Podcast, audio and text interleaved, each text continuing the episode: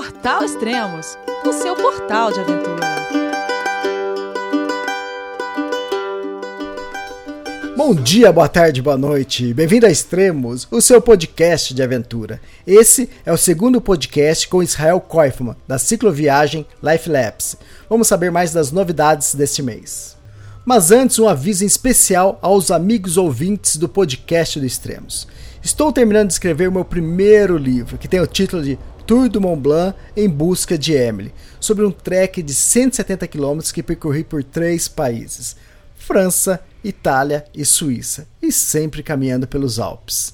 A história é bem interessante a presença de Emily deixa o livro ainda mais instigante. Na parte final do livro, em um apêndice, eu acrescentei o roteiro com os detalhes de todos os trechos da trilha, para que você também possa percorrê-lo um dia, e mesmo se quiser, sozinho.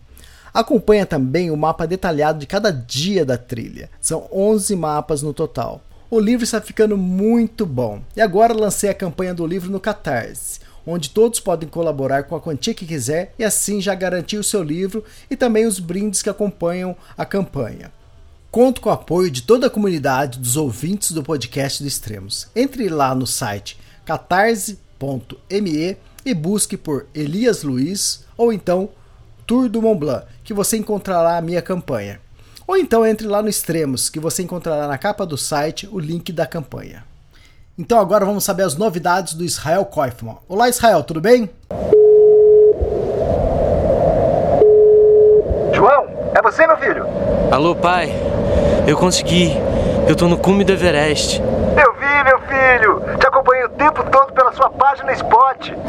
A família de produtos Spot utiliza tecnologia 100% via satélite para manter você sempre conectado em suas aventuras. Fale de qualquer lugar do mundo através do Spot Global Fone e utilize o Spot Gen 3 para estar sempre rastreado e conectado aos serviços de emergência. Desapareça quando quiser, seja encontrado quando precisar. Saiba mais em findmespot.com.br. Fala Elias, tudo certo, cara. E você, como, como vai?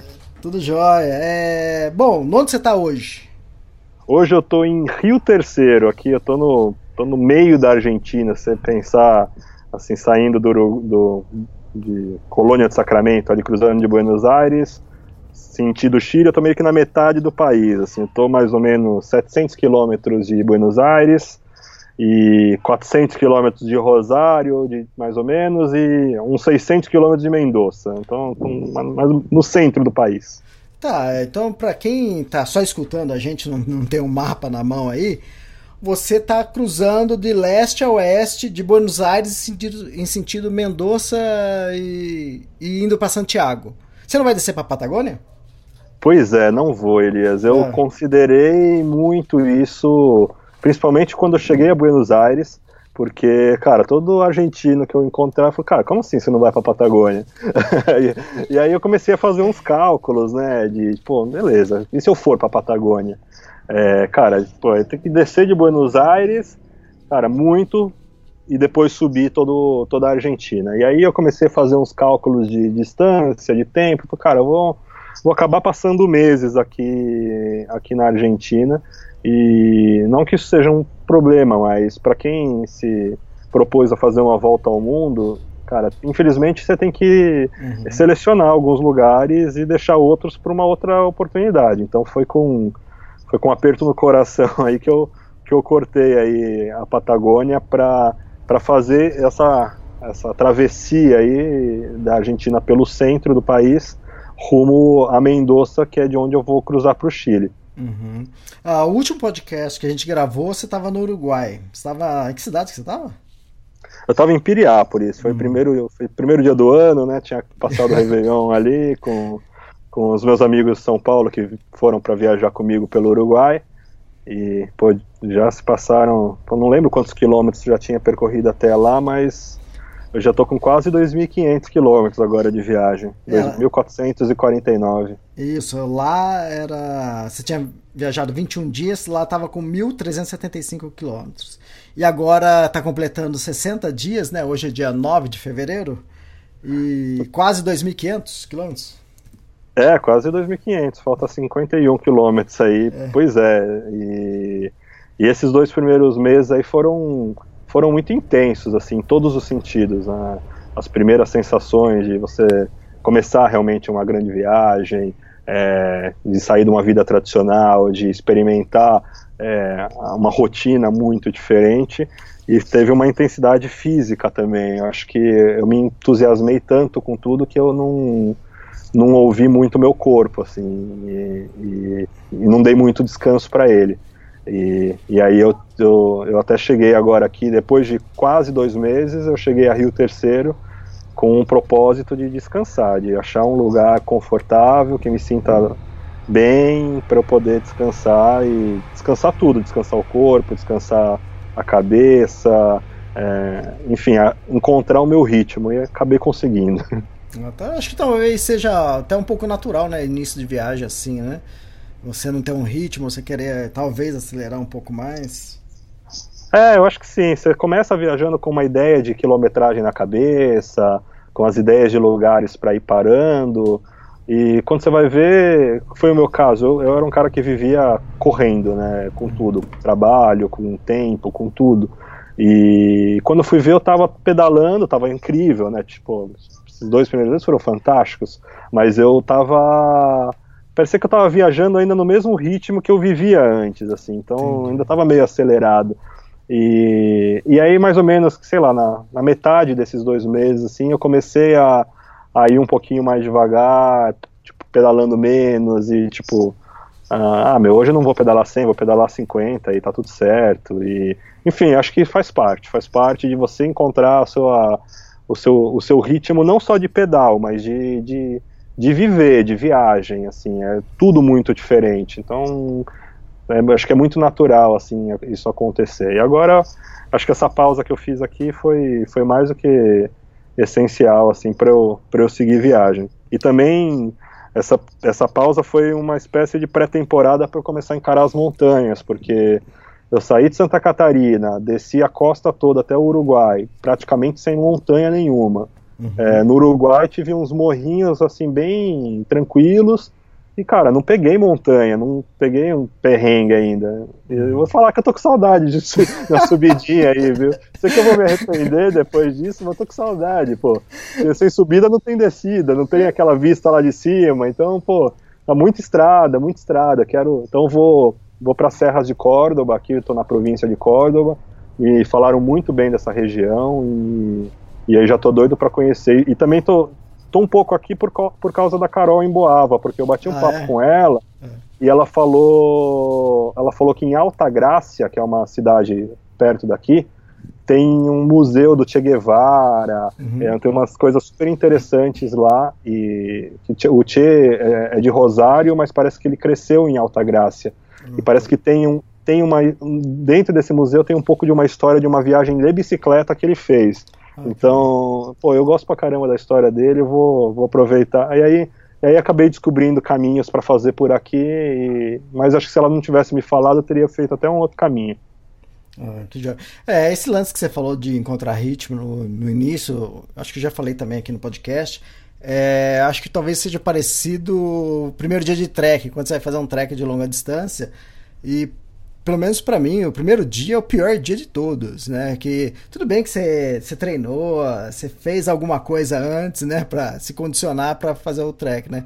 Mas parece que o primeiro dia de trek é o mais duro, que você cansa mais, que dói tudo. E normalmente depois você vai passar dias que é 10 vezes pior e vai ser mais tranquilo, porque aí você já pegou o seu ritmo, né? Então, às vezes eu, eu comparo um pouco com isso. É, acho que sim. E Faz parte. E outra coisa, você falou que talvez, não sei se todo mundo já escutou o seu primeiro podcast, quem, quem, não, quem não escutou, dá um pulo lá, é o podcast número 156. É, quantos dias, quanto tempo vai ser sua viagem de volta ao mundo? Olha, eu comecei com a ideia de três anos, viu? Mas eu já tô achando que eu tô passando tempo demais na Argentina aqui.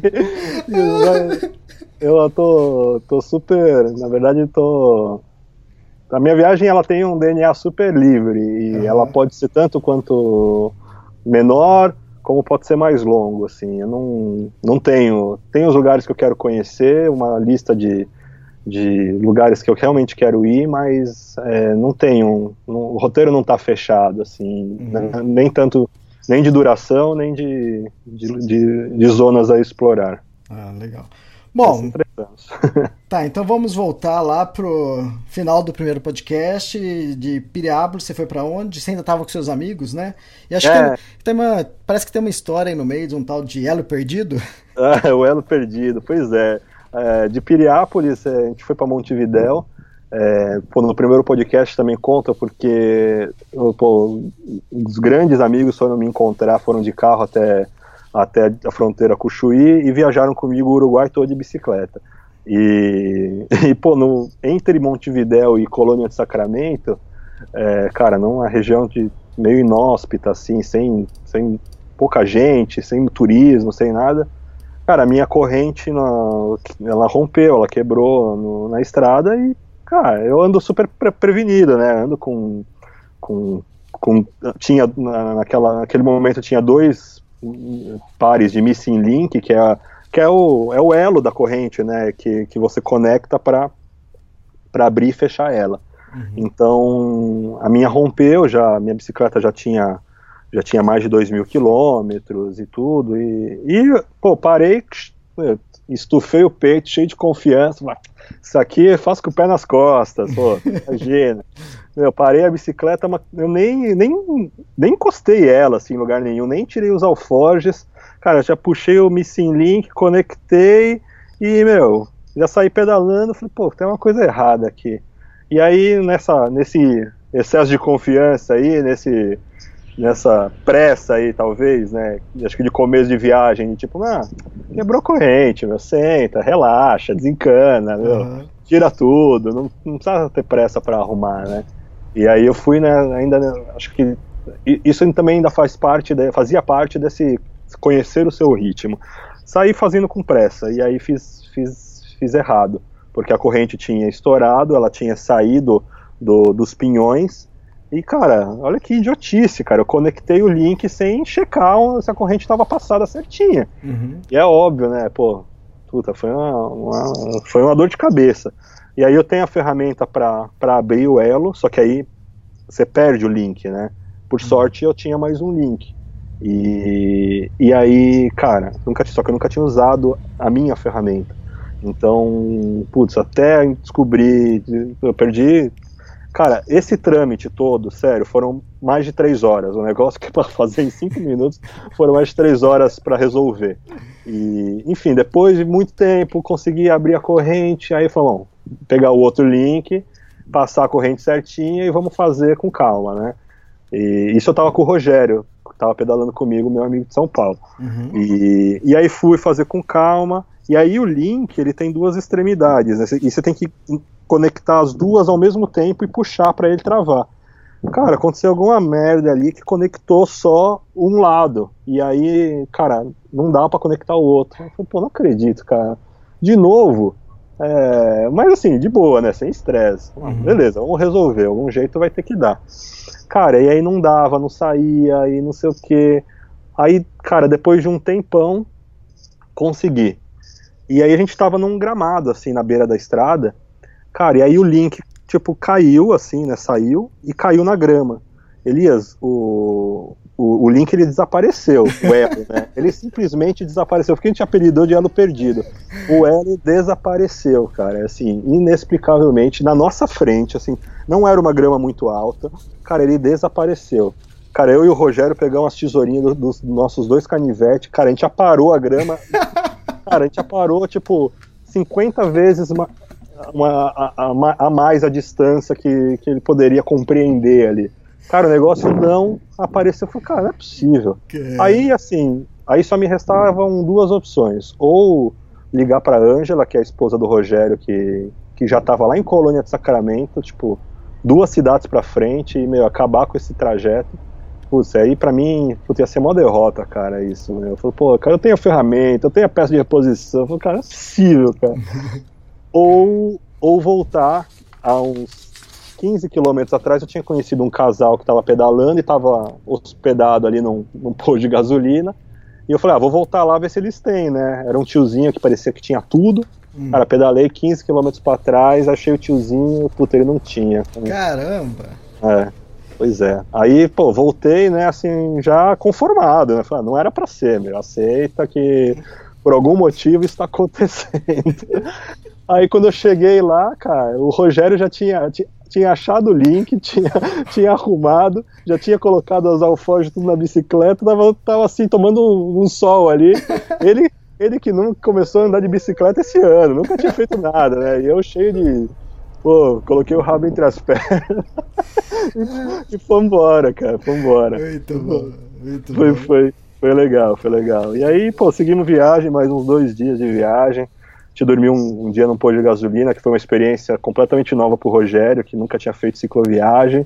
E, meu, ele é CEO de uma das maiores empresas de comunicação de São Paulo, assim, e, e pô, coloquei o cara para dormir na, no posto de gasolina. Pois é, foi um, foi um, batismo bom. Experiência, experiência boa, diferente para ele. Não, ele gostou, ele gostou. E, e, aí, aí segui, cara. E aí, assim, na verdade, fomos até Colônia de Sacramento. Tive um período lindo com os meus amigos. Foi uma viagem muito especial, porque, pô, eu me senti ainda mais. É, pô, os caras se mobilizaram para viajar de carro. A Ângela, esposa do Rogério, grávida, com a uhum. Isa, também com a filhinha deles de 8 anos. Meu, todo mundo acampando. Puta, foi muito legal, cara. E aí a despedida foi foi dura, assim, foi difícil. É, foi também um, uma sensação que era a primeira vez que eu estava ficando sozinho, né? Porque uhum. eu, eu viajei do o Brasil a, até a fronteira com o Uruguai com o objetivo de encontrá-los. Uhum. Depois encontrei e viajamos junto. Então era um momento, assim, agora tô, tô indo viajar sozinho e vou demorar para encontrá-los e para encontrar gente que, que eu conheço, né? Então foi assim, foi, foi muito bom esse período com eles. Mas a despedida foi dura, assim, fiquei assim, meio. Fiquei uns, uns diazinhos aí meio, meio na minha aí. É. E, e aí eu precisava descansar, cara. E aí, puta, ele, a situação. Não vou falar que foi uma, uma roubada, mas puta, mas foi. Né? é, cara, eu precisava descansar, assim. A, acho que a intensidade física e emocional desse início tinha sido forte. E aí eu precisava parar uns dias, precisava ficar na minha é, precisava descansar, lavar roupa, enfim. É, queria organizar um pouco as minhas fotos. E eu tinha gostado muito de Colônia, cara. Uma cidadezinha muito parecida, assim, com Paraty. Ah, é, legal. É, pô, muito legal. E, e beleza, só que assim, cara, é, é, é lei, lei de viajante, cara. Quer ficar sozinho, não vai pra Couchsurfing, não vai pra Warm Shower, vai pra tua barraca, cara. Arruma um camping, meu. É porque Couchsurfing e Warm Shower não é lugar, é lugar para você trocar experiência, cara. É lugar para você, você, você, As pessoas vão, vão oferecer sua, a casa e você, cara, vai oferecer sua companhia para conversar, para trocar ideia. É, momento, Enfim, momento para socializar, né? É, exato. Eu esqueci disso, na verdade, e aí achei, achei um, um perfil no, no, no Couchsurfing, cara, de um cara que, que já tinha recebido, sei lá, muita gente, umas 200 pessoas, e uhum. tudo recomendação positiva, assim, né? Aí eu falei, ah, vou lá, né? E, cara, no, no perfil dele ele falava que ele, que ele é gay. Uhum. Ah, beleza, né? Normal. Pô, sei lá, acho que é até uma. Pra, acho que evitar, evitar que, tipo, ele de repente hospede um, um homofóbico, alguma coisa assim, né? Então acho que. Ah, beleza, não tem nenhum problema com isso, cara. Tranquilo. E, e aí, meu, de boa, fui. Cara, e aí eu cheguei lá, e aí assim, putz, cara, era uma vibe que não era que eu tava, além de, né, de eu estar tá querendo ficar um pouco sozinho, putz, cara, eu cheguei lá, a casa do cara era muito suja, era, puta, e o cara, putz, meu, era um, putz, era um tipo de cara que usava o Couchsurf meio que pra, pra arrumar uns encontros aí. Era o abate dele. Ah, é, e pra completar, né, meu, pra completar tinha que dividir o quarto com ele aí, cara. Não... Falei, puta, não, não, não, Era tudo que eu não precisava, cara. E aí a minha ideia, assim, era. Eu já tinha avisado ele, a minha ideia era ficar uns quatro, uns quatro, cinco dias pra descansar e, meu, organizar as coisas, né? E aí. E, e aí, falei, enca encarou? não, não é minha praia, não, cara respeito, mas minha praia e. Pô, já deixei bem claro, assim, né? Com, com, com bastante sutileza, assim, mas deixei bem claro desde o início. Não, não tive Sou não, ca- tive assim. Você chegou lá e já problema falou nenhum. assim: sou casado, minha esposa tá pra me encontrar na pró- próxima cidade. os causos aí, já achei melhor. não, mas assim, não, assim, é, não vou também. Cara, não tive nenhum problema assim com, Ah. com ele. Não, no momento ele foi, foi deselegante, não, de jeito nenhum. Só que, cara, não era, putz, cara, não me senti nem um pouco confortável ali, assim, sabe?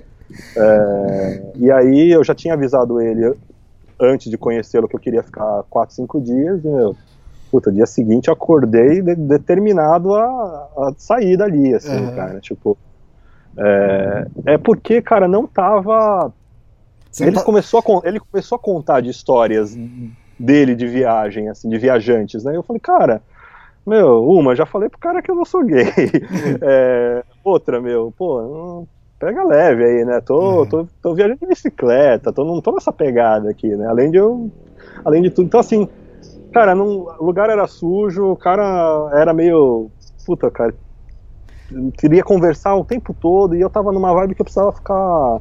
Então não foi. Eu não, cara, não, não é que eu quis sair correndo de lá porque o cara é gay. Então, Tanto que eu, eu sabia que ele era gay e fui do mesmo jeito, cara. É que, cara, não era a vibe que eu precisava. Uhum. E aí, cara, acordei no dia seguinte, aí, puta, aí, putz, tive que inventei uma história, né? Porque eu tinha falado que ia ficar cinco dias, né? Aí, nem lembro que eu inventei, na verdade. Cara, acordei cedo, montei as coisas e, meu, fui pro porto lá pra, cara, sem passagem, sem nada, e comprei o bilhete lá da, do Buquebus, lá do, que é, que é a balsa que cruza de Colônia Sacramento pra Buenos Aires.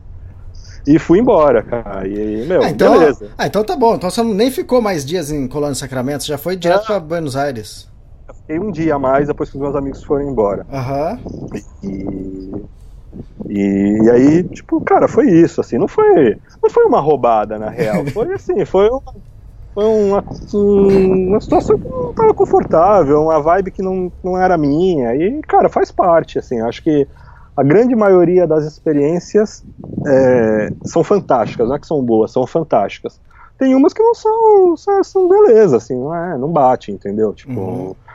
e, e tem gente que, que usa o Couchsurfing, que o Arm Shower, é, cara, pra, pra, pra, pra conhecer gente mesmo. E aí, assim, é, é, tipo, cara, vira, uma, vira um hobby do cara, assim, sabe? Sim. Meu, é a vida meio monótona, vou receber gente. E aí, tipo, pô, quando eu parei pra pensar, eu falei, cara, o cara já recebeu mais de 200 pessoas, é muita gente, cara. Sim. Tipo, você não lembra mais de ninguém, cara. Não vai lembrar que.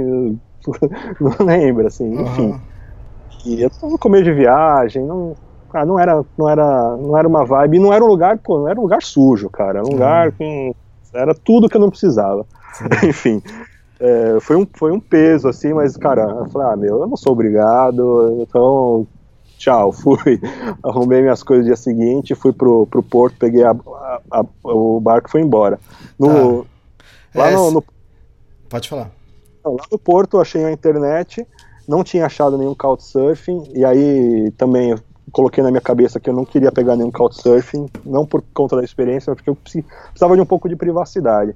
E aí eu fechei, eu fechei duas noites num, num quarto de, de Airbnb que me saiu super barato. Legal. E, e, e aí, e aí eu ia depois para um, pra um apartamento de uma, de uma amiga, de uma amiga minha do Brasil, que me indicou, e, e aí eu. Só que eu só ia poder ser recebido dois dias depois. Ah, Então, legal. Ô, na Colônia Sacramento você passou um aperto ali, um sufoco, mas parece que Buenos Aires teve a recompensa.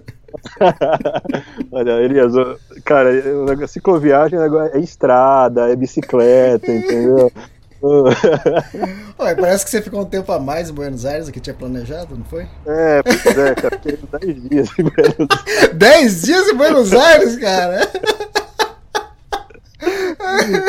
Ixi, lá, lá, lá vem a história, vai, conta aí, o que aconteceu? Não, então, eu, cara, eu cheguei nesse Airbnb, né? Foi muito legal. E, e puto, o, o dono lá, um cara super gente boa, assim, viajou mu- muitos anos também.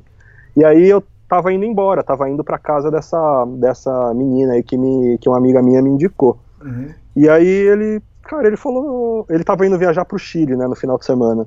Aí ele falou, cara, mas por que, que você tá indo embora? Eu falei, ah, então, porque lá eu não vou pagar, né, tô viajando de bicicleta, né, aquela história. Uhum. Aí. Isso eu já tinha trocado altas ideias com ele, né? Aí ele falou assim: pô, cara, pode ficar aí, cara. Não precisa pagar, não. Fica aí É. o tempo que você precisar. Que legal. Porra, cara. e era um lugar muito legal, era, era no centro, assim, bem perto ali da, da- do obelisco, tudo, super bem localizado. E, pô, cara, nem acreditei, né? Pô, um quarto enorme, assim, tudo. Falei, ah, beleza. E aí a menina que, me, que ia me receber, eu falei com ela, né? Expliquei, já tava acomodado lá. E aí ela me convidou para jantar com os amigos dela, né? Que tava, ah, vem aqui em casa então, que vai vir um monte de gente hoje. Ah, beleza, eu fui lá. Aí eu fui na casa dela e aí conheci uma amiga dela. E, e aí esse foi um motivo aí de eu ficar uns dias a mais aí em Buenos Aí ela me levou para conhecer Buenos Aires, né? Que eu não conhecia direito, tudo. E- Você foi, no, você foi no cinema de mão dada também, fiquei sabendo? Que porra é essa? Você se derruba, cara. Teve isso. Você, você começa a viajar de bicicleta, você fala assim, pô, cinema é um negócio que você vai. Você não vai, né? Você não vai. É, é. Aí, o, o- título do filme foi até bem providencial. Foi aquele novo aí do Will Smith, é Beleza Inesperada. Ah, tá. Muito bom o filme. Muito bom, muito bom. E, bom, foi isso. E aí fiquei uns dias a mais aí, mas é, vamos, vamos falar de viagem, Elias. Pô, a, a gente tenta explorar. Quando, quando isso acontece com a Carol Emboava, com a Ada, com a Julirata, a gente tenta explorar. Então vamos tentar também com você, pô. E outra, mas aconteceu a mesma coisa que aconteceu com a Julie, né? Porque a Julie, acho que a primeira cidade que ela parou já, já ficou com uma pessoa, já tá namorando até hoje. Daqui a pouco é casa. A menina vai dar uma volta ao mundo. Volta ao mundo não, ela vai descer do Alasca a, ao Ushuaia e tá namorando. E aí? Já tá de, ali- já tá de aliança? Não, não, que isso, cara. Viagem tá começando só, cara. Não vamos explorar muito esse tema, não, cara. Que isso. É, não, mas não vou, não vou minimizar. Foi, foi, foi muito legal, assim. E sei lá, de repente a gente até se encontra de novo aí pela frente. Mas vamos. Ela foi uma ótima guia. É.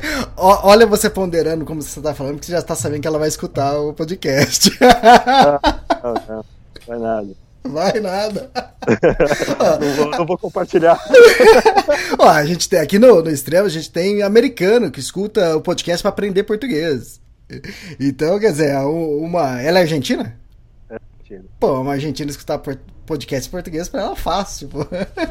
Não, foi, foi, foi muito legal, assim, foi muito Legal. legal, mesmo. Foi uma Legal. coisa que, cara, Legal. eu ia ficar, eu ia ficar no, no eu, eu, eu, eu, eu ia ficar na casa da, da amiga dela, no fim das contas fiquei num Airbnb de graça, é, aí eu, cara, o dia que eu fui num jantar lá, que eu acabei conhecendo ela, era um dia que, sabe, tipo, ah, meu, o que, que eu vou fazer lá, meu? Pô, não conheço ninguém, tô, tô, tô uma preguiça aqui, sabe? Fiquei ponderando e falei, ah, que preguiça, meu, vamos lá conhecer gente, né? Pô, não tem nada pra fazer. Uhum. E, então foi um negócio que não tava meio que não dava pra imaginar de acontecer, assim, e nem tava esperando nada, e, enfim, mas, mas sem, sem vida que segue, viagem que segue. Viagem, via- viagem que, que segue até Mendonça.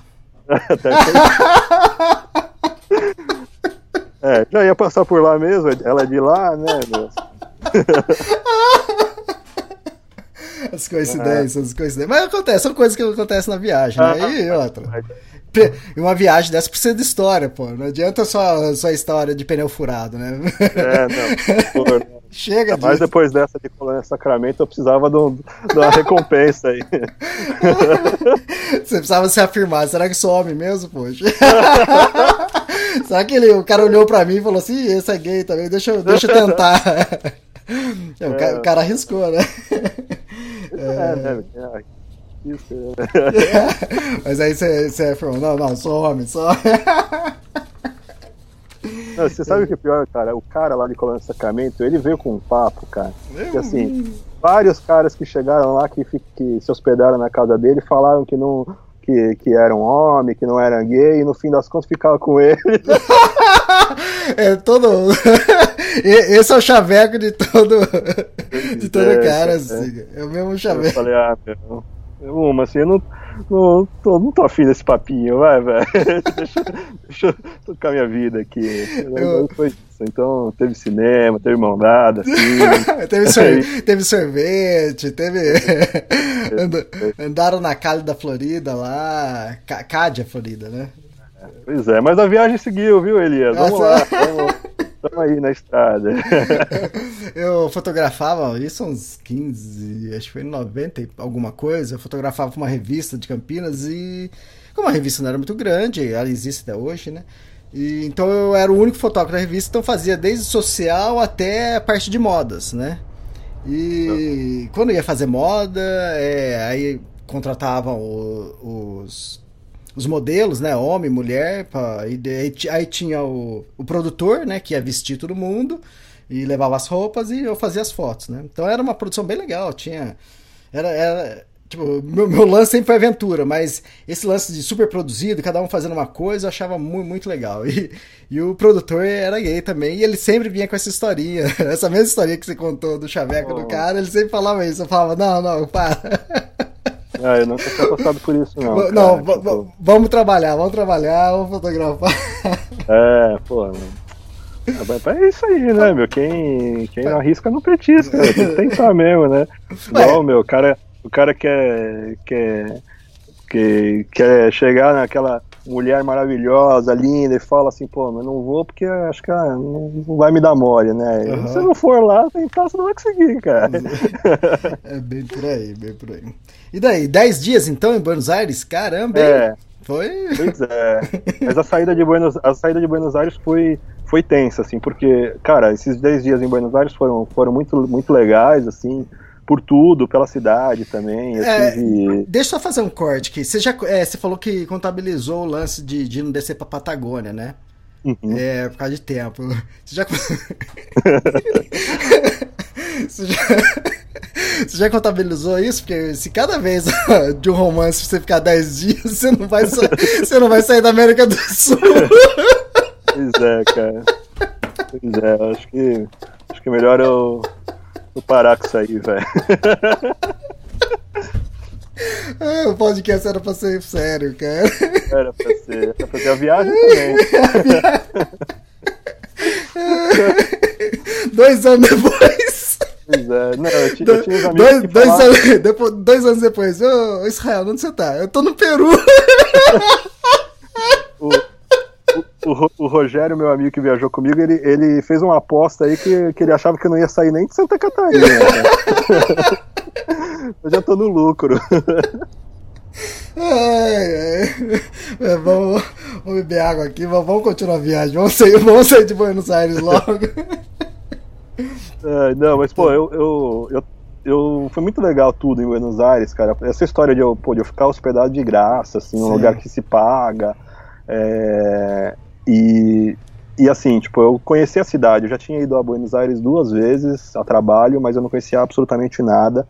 E, e aí, assim, foi muito legal. Só que eu tive um susto também em Buenos Aires, cara. Eu tava.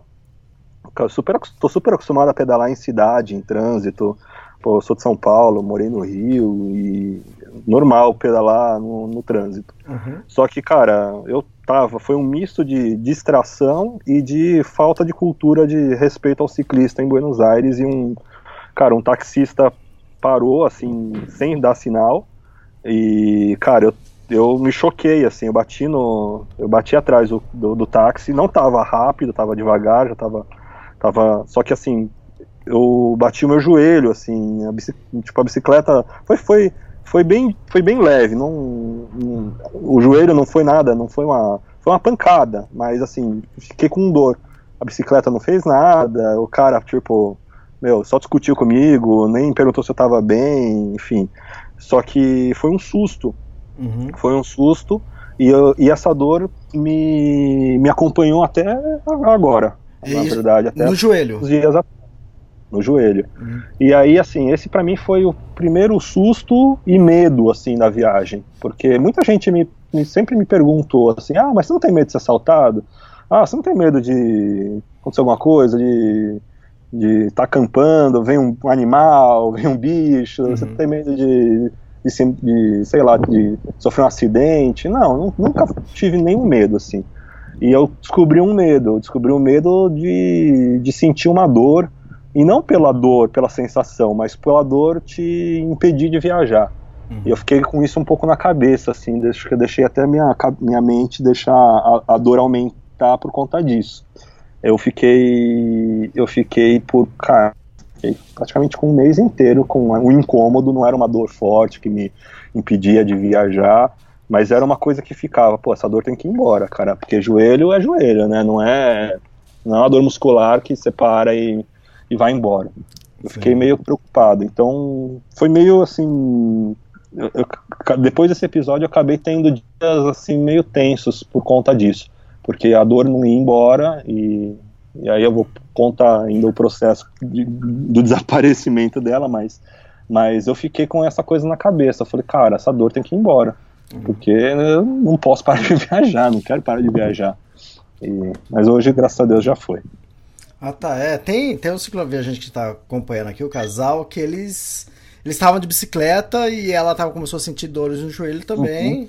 E eles pararam, quer dizer, mandaram a bicicleta de volta eles estão continuando de, de mochilão, né? E, então, e... É, lembrei deles também, assim. E... A Carol, Cara, cheguei a...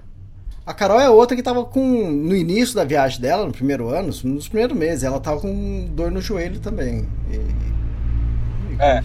É, para mim, assim, foi um. Foi, juntou um monte de coisa. Juntou a intensidade do, do, primeiro mês de eu ter pedalado muito e ter descansado pouco. Cara, juntou essa pancada que eu tomei no joelho que que foi justamente no joelho que eu já estava começando a sentir uma. Então não foi a dor da pancada, do acidente. É, foi uma dor que já estava nascendo e aí veio a batida que, pô, para estragar com tudo, né?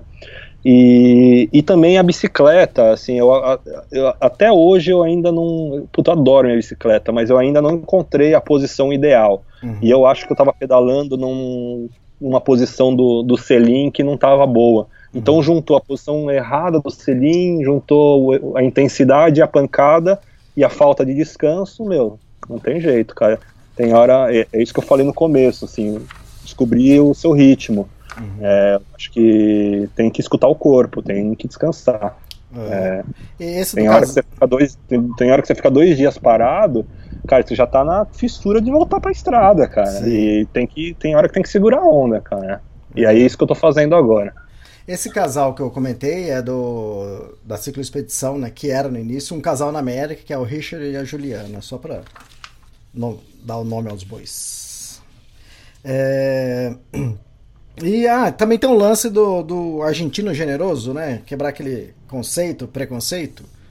Pois é, cara, não, eu comecei a provar isso ali com, com o Matias, que me, que me invitou, né, para ficar lá no para ficar lá na, no apartamento que ele alugava.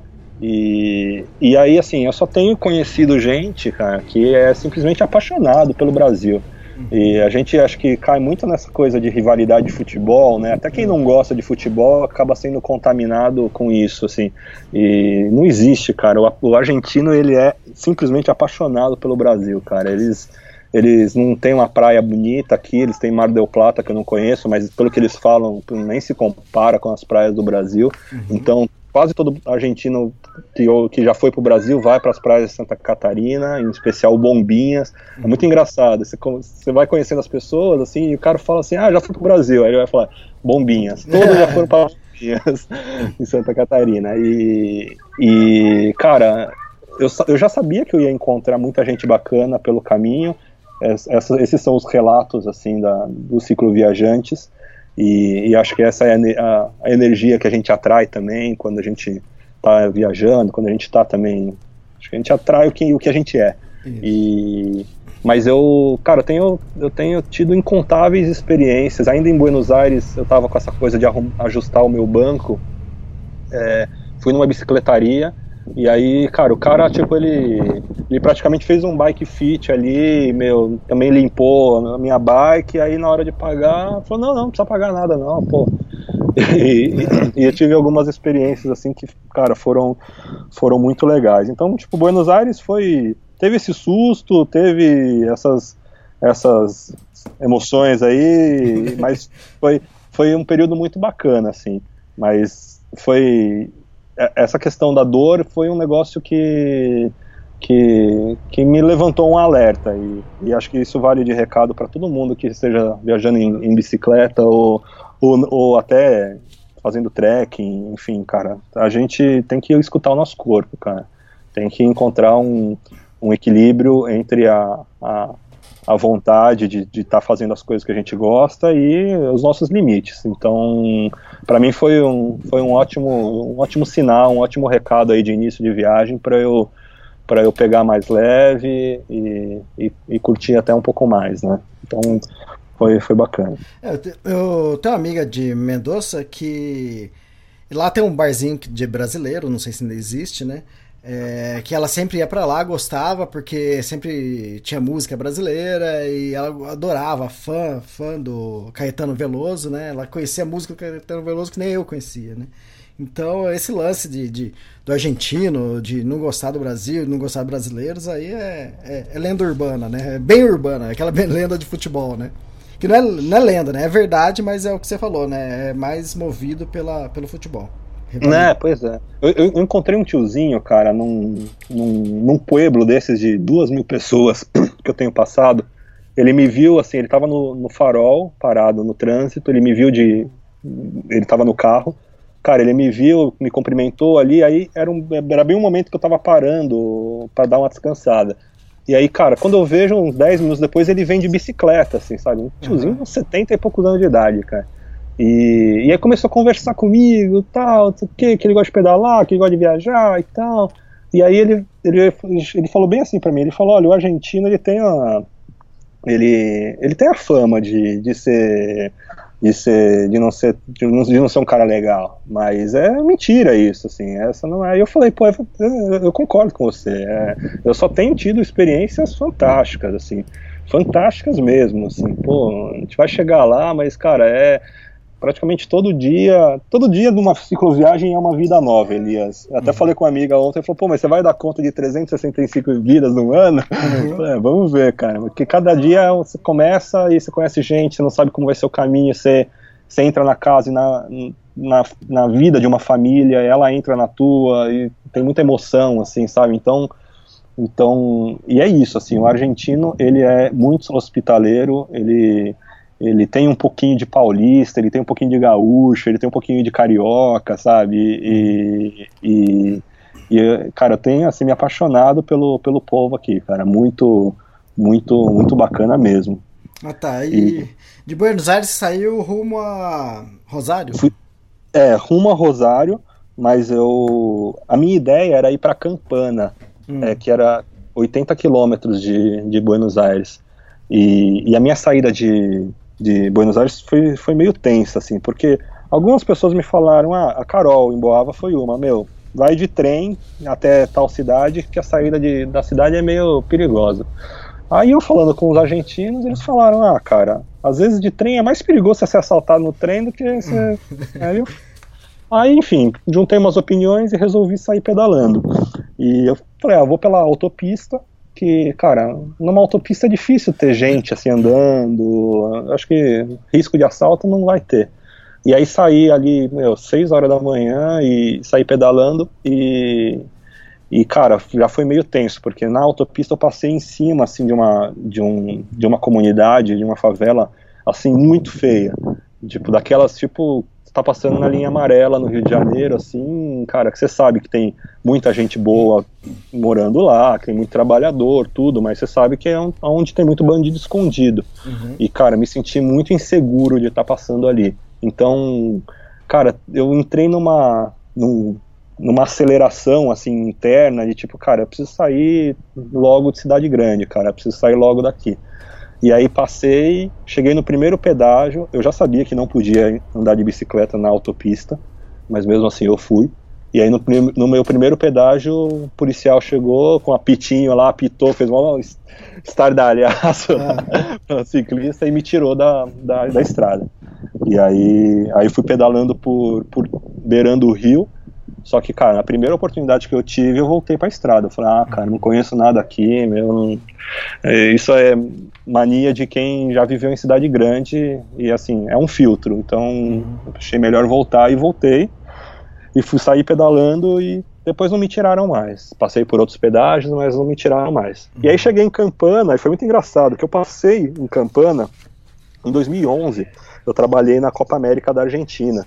Uhum. E, e, eu, e eu fiquei hospedado junto com os jornalistas, junto com a seleção brasileira, num, num resort ali, num Sofitel, assim, que é, cara, aí eu passei ali, falei, caramba, né, cara, agora eu tô de bicicleta com uma barraca aqui, tipo, fiquei no lugar mal luxuoso. Como, como a vida muda.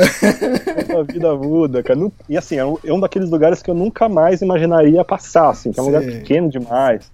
Enfim, até tirei uma foto ali. E, e aí passei, e aí fui pra Campana, cheguei em Campana, cara, não tinha nada, e já era final do dia, assim.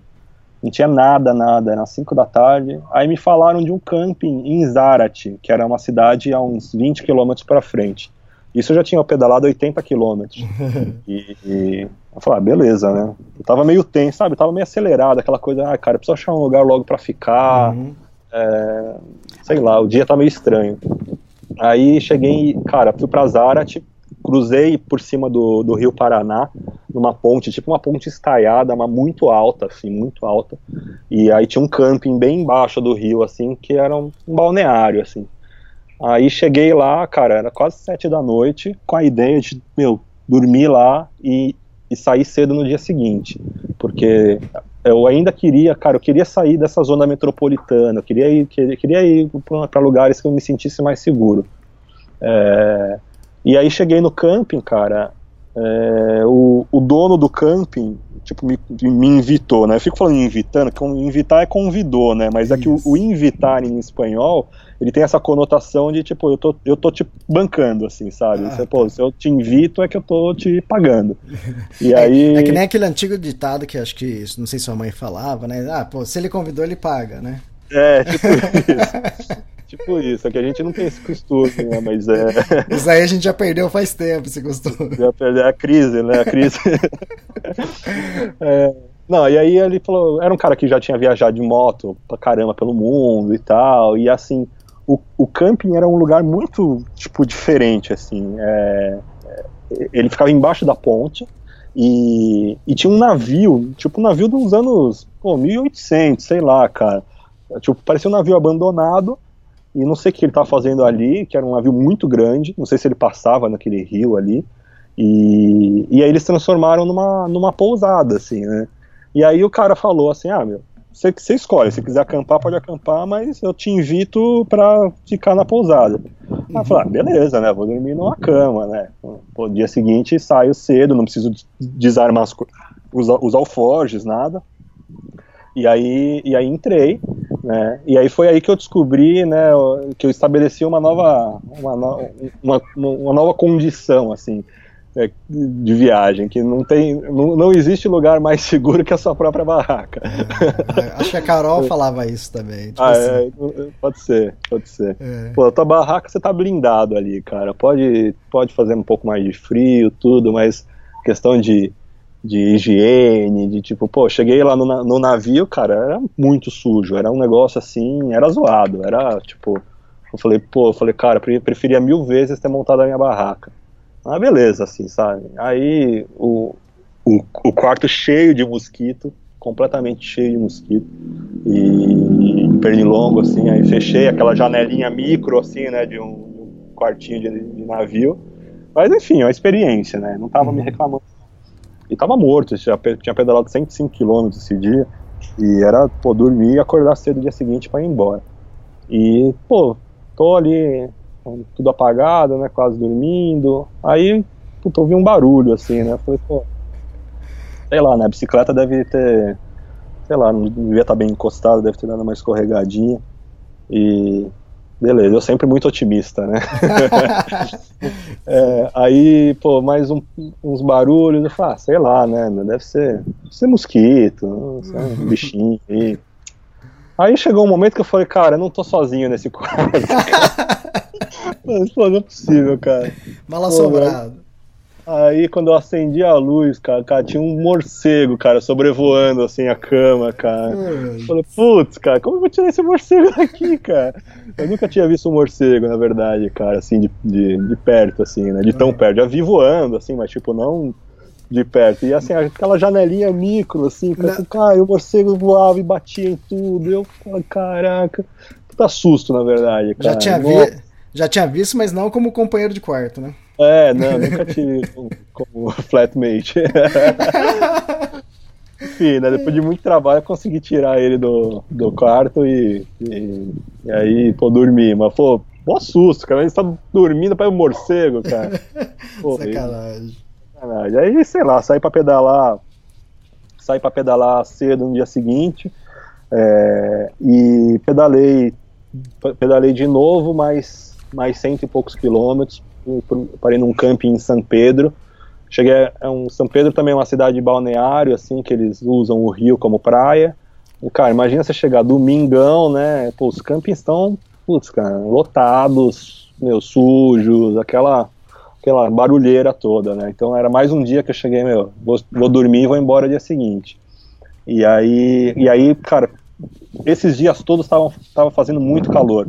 E esse dia seguinte, cara, foi o dia mais quente de todos. Foi o termômetro da bicicleta estava marcando 45 graus. Caramba. Tava surreal assim de, de calor. E aí eu parei num pôr de gasolina e daqueles oásis assim que, cara, tem tem lojinha com Wi-Fi, tem lugarzinho pô, confortável para montar a barraca, tem ducha, né, pô, tomar banho, pô, perfeito. Então cheguei lá, me pedi autorização e, e ali fiquei. E isso foi isso foi em, em Gramajo, que que tá ali tá nessa região a caminho de Rosário. E aí a minha próxima cidade era Rosário. E aí era um dia que era um lugar que é uma cidade grande e eu resolvi ficar um, uns dois dias ali para descansar e fechei antes um couchsurfing. É, e só que aí quando eu estava conversando com eles, eles falaram que não era bem Rosário, era 20 quilômetros depois, numa cidadezinha que chama Roldan.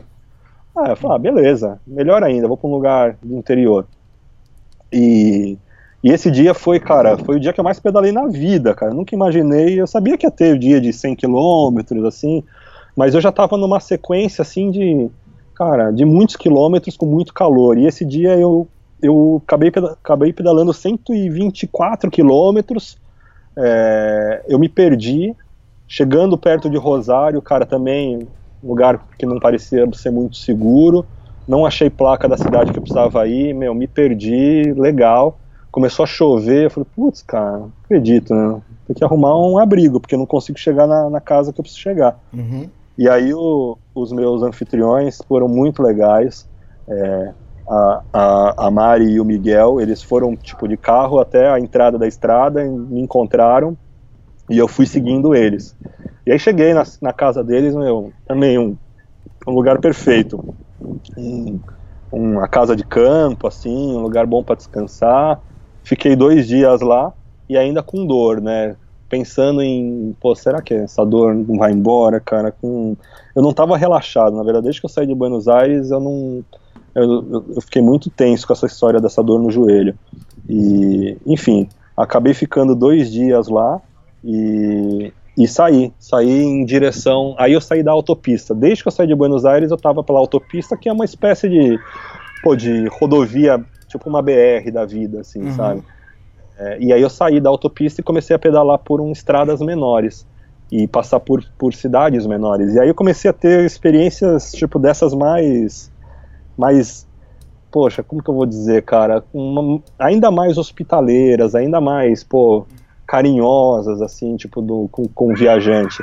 Eu, eu mandei uma mensagem para um para um cara no via o Army Shower uhum. que chama Andrés e e, e aí pedi para ficar na casa dele, e aí a ideia também já era ficar mais uns dias, uns dois ou três dias para poder descansar o joelho. Uhum. E aí o Andrés Fluxa, que é um cara, um cicloviajante, cara, eu não sabia, ele tá viajando, ele tá no Japão, cara. Caramba! E, pois é, ele tá viajando há quatro anos, foi, saiu, viajou pelo Brasil, aí chegou na Colômbia, conheceu uma francesa e aí começaram a viajar juntos.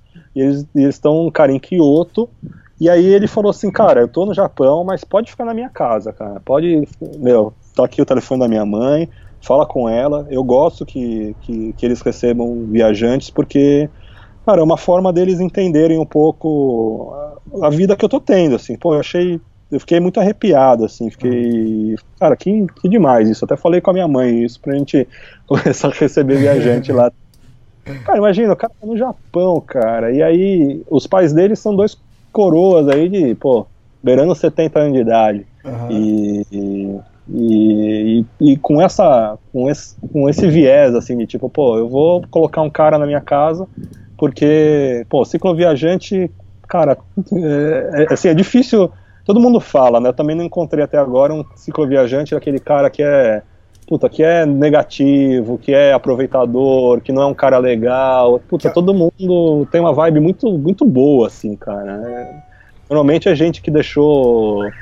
Cara, cambiou. Cambiou, eu falando assim, mudou. Mudou muito o estilo de vida, assim, sabe, para fazer uma viagem. Então, assim, são pessoas, sei lá, a gente tem uma, acho que a gente pertence a um, a um, a um grupo que tem que, de, uma, de uma energia muito boa. Uhum. E as pessoas confiam, simplesmente confiam. É um desconhecido, mas por ser de bicicleta, por ser viajando de bicicleta, as pessoas confiam. E acho que assim funciona. E aí fiquei na casa dele, e foi uma experiência fantástica. Assim, eu, eu realmente fui recebido como um filho. A Marta, que é a mãe dele, cara, me deu um, um, um anti-inflamatório lá pro meu joelho, diferente do que eu estava tomando, e, e melhorou. Uhum. É, o, o Miguel, que é o, que é o pai, cara, um cara muito figura, ficou me dando aula de café, de mate, que é o chimarrão deles, né? Uhum. E, e, me levou para passear na cidade, saímos para fazer caminhada, vamos fazer yoga junto aí, eu, pô, não tava dando, não tava dando nada para ele, cara, fazendo uns asanas lá, umas poses, umas posturas, daquelas, pô, de ficar de ponta cabeça, tiozinho andando muito no yoga. Conversamos muito, e, e eu tinha conversado com o cara no Japão, já tinha falado que eu tava com um incômodo no joelho, tudo, e ele falou, cara, eu vou eu vou mandar para você aí um, um, amigo meu que ele é mecânico de bicicleta, ele tem uma loja e ele entende tudo de, das posições da, da bicicleta e ele vai te dar uma força. Putz, e aí foi ainda mais incrível, Elias, porque chegou lá o Diego, com, acabou indo com o pai dele, Cara, e aí assim, aquela coisa, o ciclista, cicloviajante se ajudando.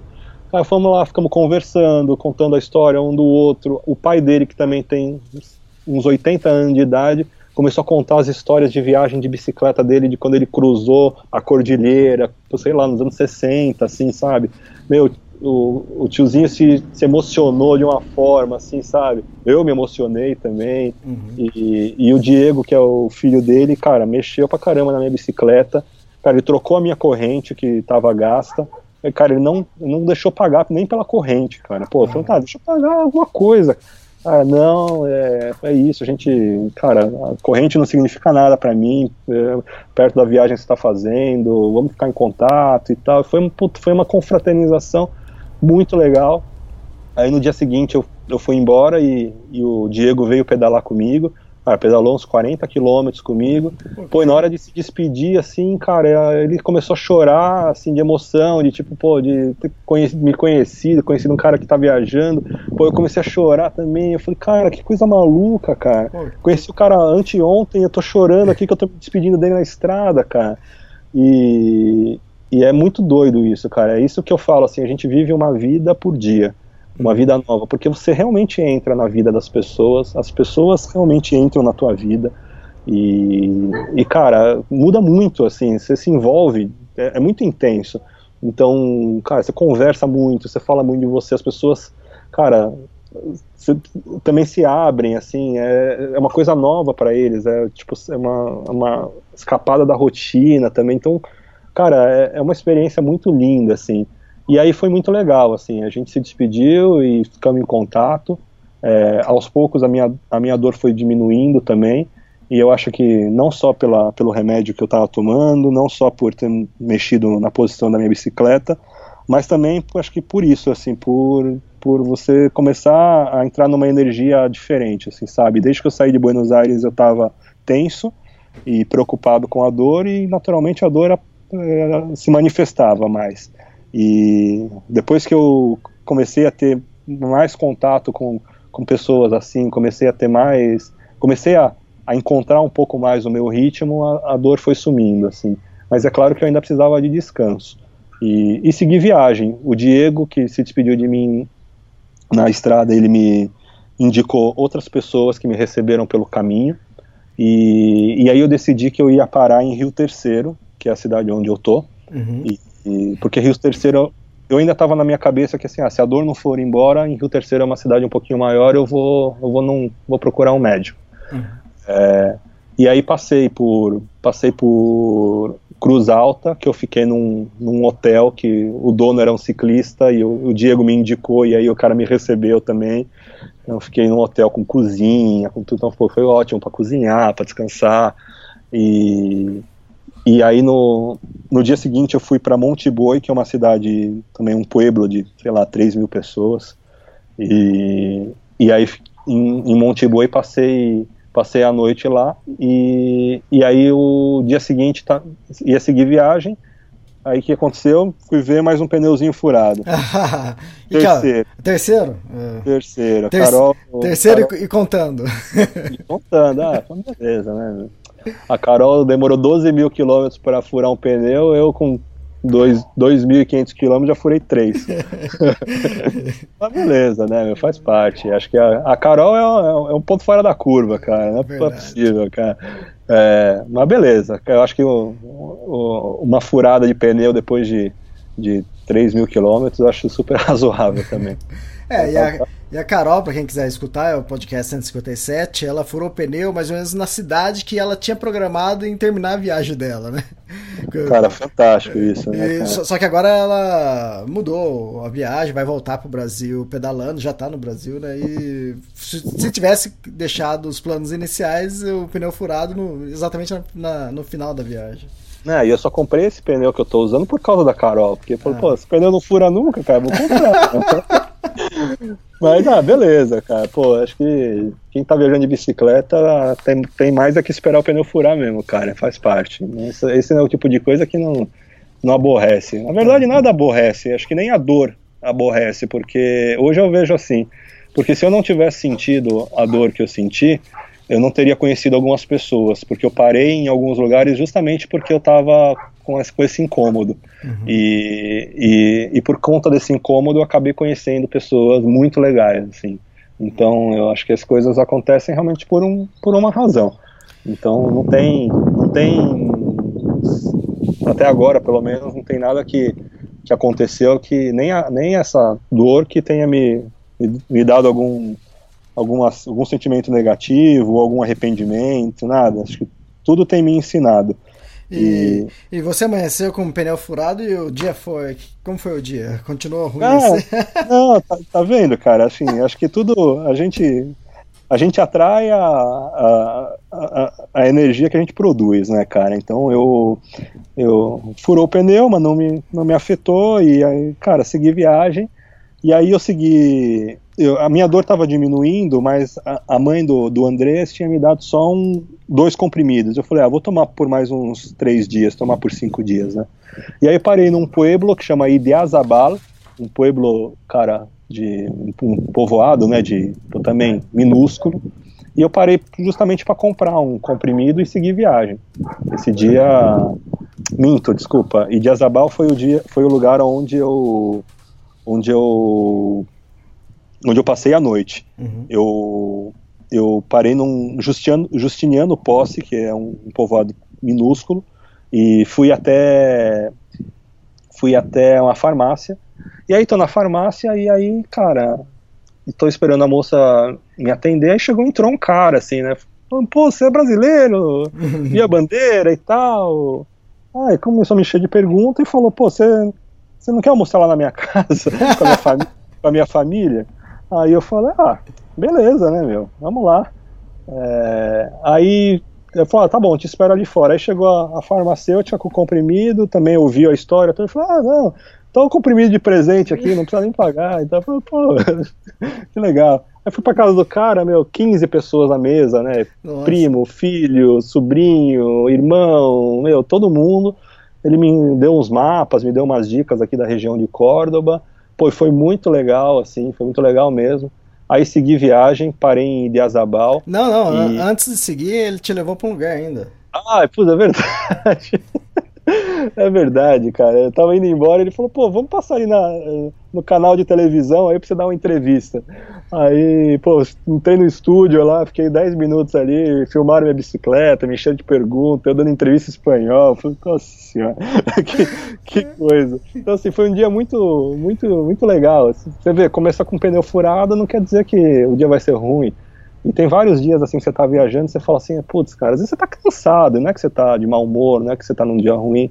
E aí, cara, sua, seu humor vai mudando. Tem dia que você começa meio arrastado e você termina ele no super alto astral. Tem dia que você começa super alto astral e, e acho que é assim na vida. E a gente tem que entender um pouco melhor isso, né? Tem que, que às vezes a gente se cobra muito de tipo, ah, meu, pô, não tô legal. E, uhum. cara, tudo passa.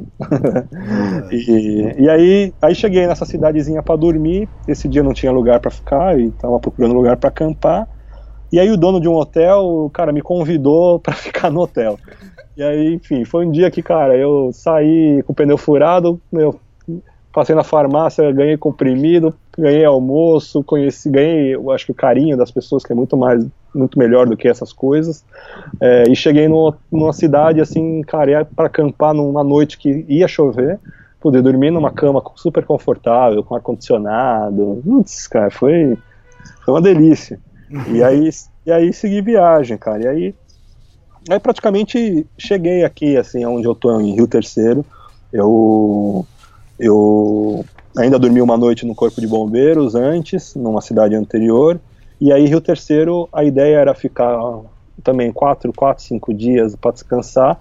Só que aí eu cheguei aqui é, e, e aí eu, cara, eu, eu encontrei uma família tão gente boa, tão bacana, tão zen, assim, sabe? E, e aí conversei com eles e falei, olha, eu queria, se, se der, vocês não se incomodarem, não tiver problema, eu queria ficar uns dias a mais porque eu preciso descansar no meu joelho, cara. Eu preciso. Uhum. E. Enfim. E aí, cara, aqui fiquei. Tô quase. Amanhã completo uma semana aqui. E vou. O período que eu mais fiquei na casa de alguém. É, e vou embora no, no, sábado ou no domingo, dependendo da previsão do tempo. É, cara, uma família, cara, que eu nunca tinha conhecido nenhuma igual, assim. Eles são, eles Cara, Rio Terceiro é uma cidade de 50 mil pessoas, pequena, bem pequena. Talvez a maior dessas últimas que eu passei. Mas, cara, é uma família que vive num ritmo muito tranquilo. E isso me, isso me ajudou a me acalmar também o meu ritmo. Então aqui eu me desliguei um pouco, eu dormi até mais tarde, eu, cara, deitei, descansei na rede, tô lendo muito aqui, tô um pouco desconectado também, tô tô curti, tô, entrei no, no esquema da família. Então é um, é um casal que tem três filhos, tipo, são três viajantes, assim, de mochileiro, e, e, cara, uma energia muito, muito boa. E, cara, voltei, voltei a meditar, que eu não estava fazendo, que eu, que eu gosto muito e não, não vinha fazendo desde que comecei a, a viajar. É, voltei a me alongar, outra coisa que eu também não estava fazendo, deveria ter feito. É, e, cara, encontrei, encontrei um, um, lugar assim perfeito, sabe? Uma casa linda, confortável, com, com muito verde, com, muita, com muito jardim aqui, assim. Então, assim, tá sendo muito legal. Tô já me sentindo da família aqui. Ah, eles, têm, eles têm dois cachorros e tem um cachorro que é do vizinho. Só que o cachorro do vizinho vive aqui, assim, sabe? Uhum. Ele tá ele tá, assim, ele come aqui, ele dorme aqui, e até postei uma foto dele no Instagram ontem. E aí eu até falei pra eles, pô, eu não quero, eu não quero ser igual o cachorro não, eu vou embora, tô, tô, quase indo já. E aí foi, foi, até engraçado, porque assim, eu tô, tô fazendo as coisas na casa aqui. Aí hoje eu acordei e o pai, o pai deles me, me, me convidou para jogar tênis. E aí, pô, fui jogar tênis. Cara, imagina, cara, jogar tênis, cara, numa cicloviagem, cara. Cara, você vai no cinema, você vai jogar tênis. Vamos ver qual vai ser a próxima, cara. cara eu, eu, eu, adoro tênis, cara, mas não sei jogar, cara. Eu também gosto. eu, eu, eu, eu, gosto de jogar, mas eu não sei jogar. Eu não, eu não jogava, sei lá, uns 10 anos. Hum. Tomei um couro, né, óbvio, mas foi muito legal, foi, foi divertido. Então, aqui eu com, conversando muito com eles, os filhos são, são artistas, assim, são fazem artesanato e uma da, das filhas é, cara, desenha, que, é, que é tem, uma, tem um talento assim absurdo. E, e, eles vivem eles vivem num ritmo muito muito legal, cara, muito calmo e que me faz repensar muito, assim, sabe, o, o, ritmo de vida que eu levava e que a, maioria das pessoas leva, né. Então aqui eu me acalmei muito, assim, aí a, a, dor praticamente foi embora, fiz, cheguei a fazer uma trilha aqui com, com o Andrés, que é um dos filhos, um sentidor, hoje joguei tênis, então já já tô pronto para subir as serras aí. ah, legal. E, bom, isso termina essa, essa parte do podcast. Agora a gente tem a pergunta dos internautas, né? Antes de entrar nas, na, nas perguntas, é, eu estou escutando um barulho aí de fundo, que é, é, é, o vento. Onde você está nesse momento? Ah, eu tô aqui, tô aqui do, do, lado de fora da casa, no jardim, com, com, com o computador aqui no colo, com o, o Pete, o cachorro cachorro intruso aqui do, dormindo aqui do meu lado. e, e tô aqui, tô, tô num lugar muito sossegado, é muito gostoso mesmo. Enfim, tô, tô mais do que em casa, né? Tô 10 dias aqui quase. Legal. Então vamos lá, primeira pergunta do Roberto Oliveira. Ele pergunta ah. se, se você levou alguma coisa que não está usando e que vai ter que mandar embora ou já mandou embora. E a segunda pergunta dele é se você tem algum plano de emergência para caso acontecer alguma coisa com você e você avisar é, seus familiares. Olha, eu, vi, eu, eu saí para viajar, eu estudei bastante, assim, bagagem, né? E eu, eu saí para viajar bem, bem com, com o necessário mesmo de roupa, de coisa de acampamento, tudo.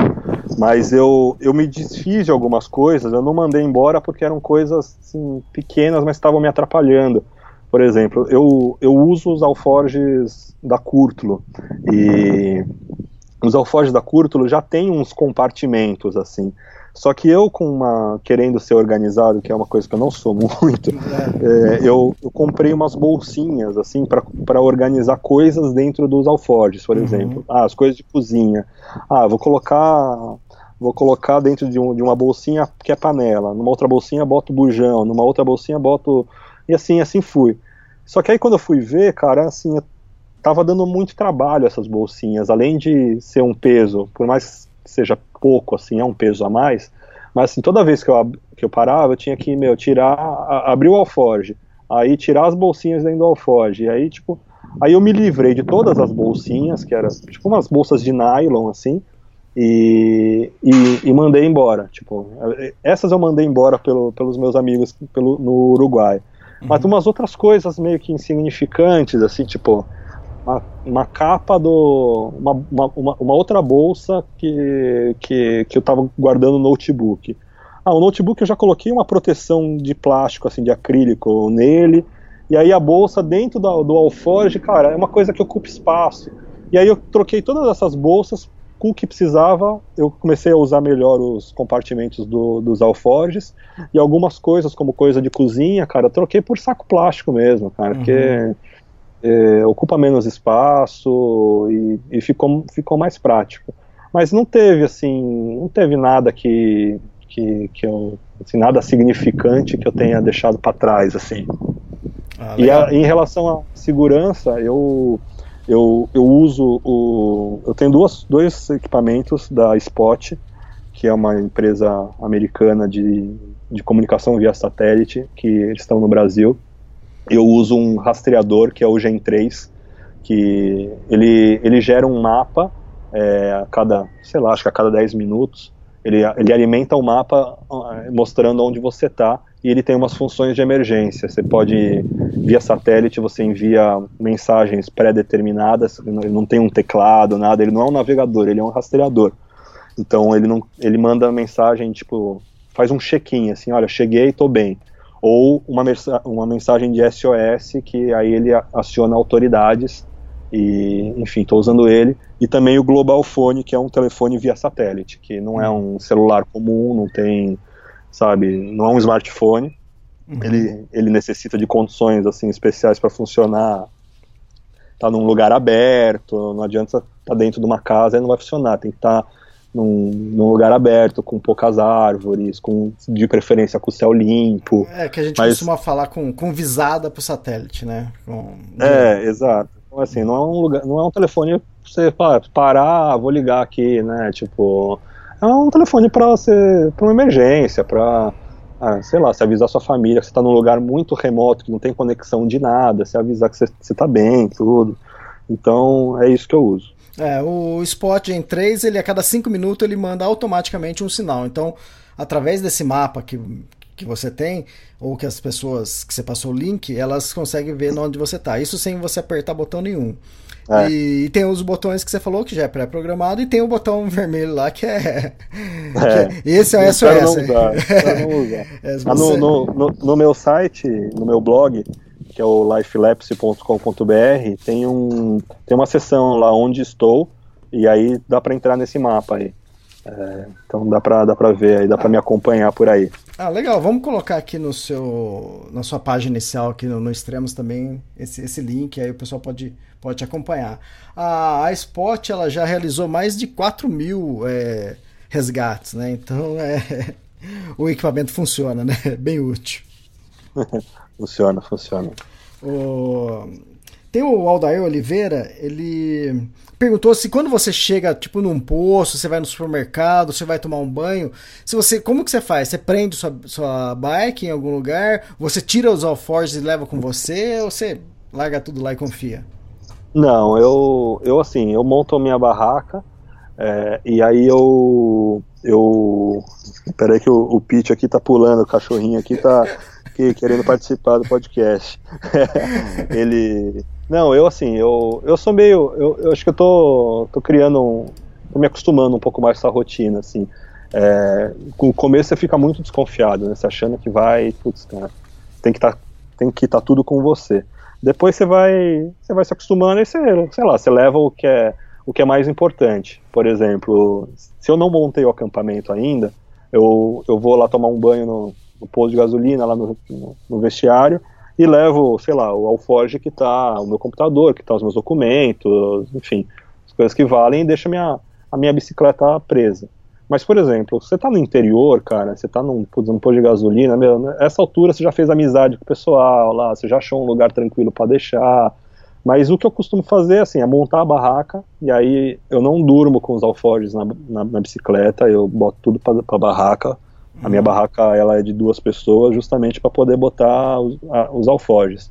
Porque é, você pode procurar uma barraca de uma pessoa pensando na, no tamanho, no, no, peso, tudo, mas aí você precisa colocar os alforjes, não cabe, né? E uma barraca de uma pessoa é minúscula também. Uhum. A de duas pessoas devia ser para uma, na verdade.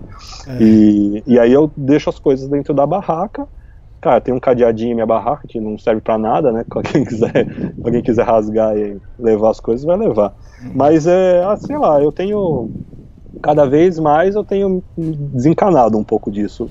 Levo as coisas de valor comigo e, meu, o resto deixa, assim. Em muitos lugares eu nem prendo a bicicleta, só para dormir. Ah, tá. Eu prendo. A Patrícia Medalha, ela perguntou se você planejou uma rota no início da viagem, se está seguindo ela e ou se já fez alguns desvios. Pô, a Patrícia, eu vou até falar dela, cara, porque eu conheci ela na, no Uruguai, ali em Punta Bagena, na, perto da Casa Pueblo do, do, do Vilaró. E ela tava com o marido, com, o filho de bicicleta ali passeando. E, cara, ela é apaixonada por, por cicloviagem. Deu para ver nos poucos minutos que a gente conversou que ela, ela já fez umas viagens e quer fazer outras. E, pô, super gente boa. Então, manda um beijo aí pra ela. E, cara, eu fiz uma rota, Elias, mas cada cada vez mais eu, eu, eu, eu, eu me preocupo menos com ela, assim, sabe? Eu fiz uma rota pensando em viajar em três anos, mas eu já mudei, assim, tipo, eu já estou num lugar que eu não imaginava que eu ia passar. É, a minha ideia era como sair de Buenos Aires e cortar a Argentina pelo meio até chegar em Mendoza. Então eu já fui para para Rosário, estou aqui perto de Córdoba, agora estou indo para Serras de Córdoba. É, então assim, não dá para. Acho que cada um tem um jeito de viajar e depende muito do tempo de cada um.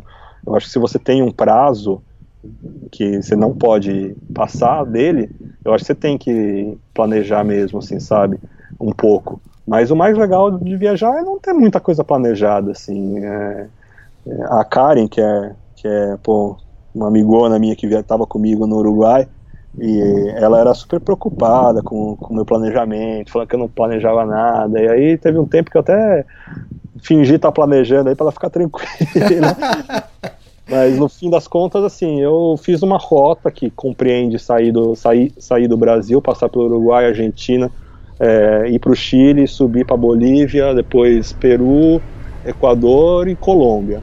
E aí isso é um negócio que está um pouco mais claro para mim. É, não sei por quais caminhos eu vou fazer, mas eu quero fazer esses países. Da Colômbia em diante, putz, eu, eu pensei em, em, subir e ir até os Estados Unidos e os Estados Unidos pegar um voo. Ah, cara, com a tua, a tua, a tua é, situação dos Estados Unidos, eu não tenho nem vontade de ir para lá, na verdade, cara. Uhum. E, então não sei o que eu vou fazer depois da Colômbia. Se eu vou para América Central e, sei lá, vou até o México e depois do México pego um voo, ou da Colômbia mesmo pego um voo para outro lugar. Então eu acho que eu, é, é, é legal deixar a viagem acontecer. Oh, mas... se, se, você puder, né? É, mas tem que ir para os Estados Unidos sim, mas não é só por causa disso que que, que, é, não. que se vocês não forem, é exatamente isso que, que eles querem, entende? Então... É, não, mas é que eu, eu considero. Não, eu, eu, eu quero conhecer muito alguns lugares lá, uhum. mas eu considero.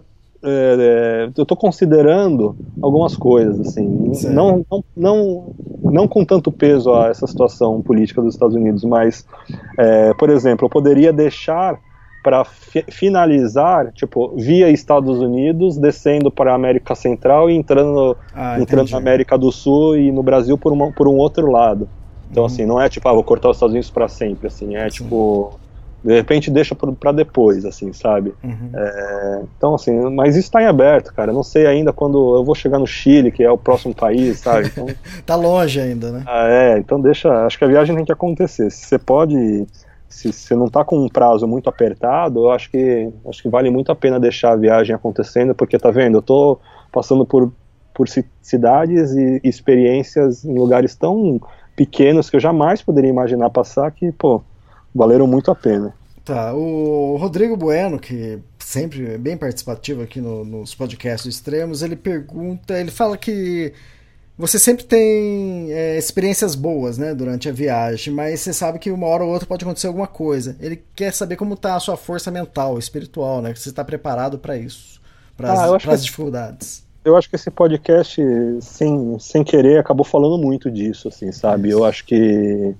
eu eu, eu tava com muita vontade de começar, eu passei por meses muito ansiosos, assim, antes da viagem, estava bem fisicamente, cabeça boa também. E, mas eu acho que eu, eu acho que eu deixei eu deixei de escutar um, um, um outro lado assim então eu, eu me preparei bastante para essa viagem mas eu acho que desde, que eu comecei a, a, pedalar eu deixei de fazer coisas que eu gostava de fazer como meditar é, praticar yoga pô, me alongar bastante é, ler é, então são coisas que eu acabei deixando de lado, mas também não me, não me cobro muito não, porque eu precisava conhecer o meu ritmo, eu estou conhecendo ele. Então, agora eu estou no momento que eu voltei, acho que eu, eu voltei a, a viver de uma forma bem mais tranquila. Então, eu tô, voltei a meditar, estou lendo, tô lendo livros, estou tô, tô me alongando todo dia de manhã, e isso, cara, é, é um tempo que que eu acho que acaba cuidando, cuidando bastante do, da parte, muito mais da parte interna, né? Então, uhum. assim vou, assim vou seguindo. Manda um abraço pro Rodrigo aí também, que não conheço ele pessoalmente, mas a gente, a gente bateu bastante papo aí antes de eu, de eu viajar aí e, e, desejo aí uma boa sorte para ele aí na, na, viagem dele aqui. Acho que logo, logo ele deve fazer. Uh, outra pergunta do Hermínio Filho. Qual a melhor bike, estilo, né, para longa viagem? E o Selim? Ah, Elias, isso é muito pessoal, cara. É, acho que todo mundo responde isso e acho que bicicleta tem que tem que testar. E eu sou um, sou um ótimo exemplo, cara, disso aí, porque eu sempre pedalei em mountain bike aro 26. Uhum. E aí, quando eu comecei a, a planejar minha, a minha viagem, e eu tava com condição, tava trabalhando, tava. Falei, cara, eu vou pesquisar, vou ver qual bicicleta eu posso comprar. Enfim, pesquisei muito, me falaram que aro 29 era melhor e tal. Eu falei, pô, mas a minha bicicleta Aro 26 tem 27 marchas, essa Aro 29 só tem 20, né? Pô, enfim. Hum. eu fui convencido e realmente na prática eu gosto mais da Aro 29.